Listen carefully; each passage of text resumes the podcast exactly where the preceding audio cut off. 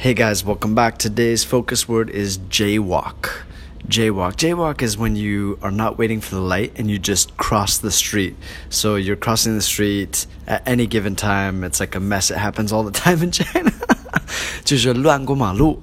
All right, so we have this in America too, uh, just not as much as in, in China for sure. So a little bit of culture about this, We we have this, but it's very rare in America, and you can get a ticket for it. You can get a fine, 可以罚款，就是有可能如果警察看到的话。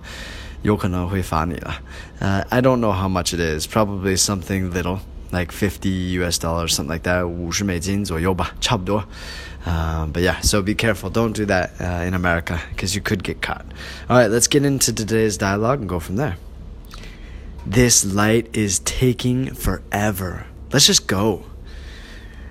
But can't we get a fine for jaywalking? Nobody's looking. Come on. Let's get this show on the road.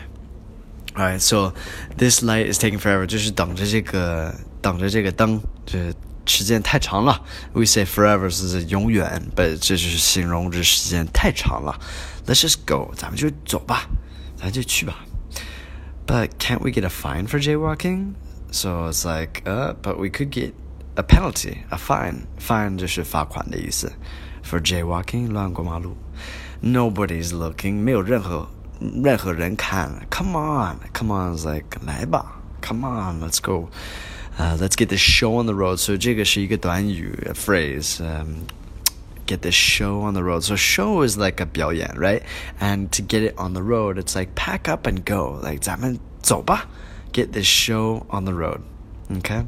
So some key vocabulary is forever, fine, jaywalk, get this show on the road. So yeah. Anyway, jaywalking, regardless uh, of whether or not it's legal or not, like you need to be safe. So jaywalking is not very safe. So be very careful. Look both ways before you cross, and wait for the wait for the light. Go on the crosswalk. 就是用那个斑马线就好了. all right. Thanks for listening, guys. Thank you always for your support. Have a fantastic day. I'll speak to you guys soon. All right. Take care. Happy days. Bye bye.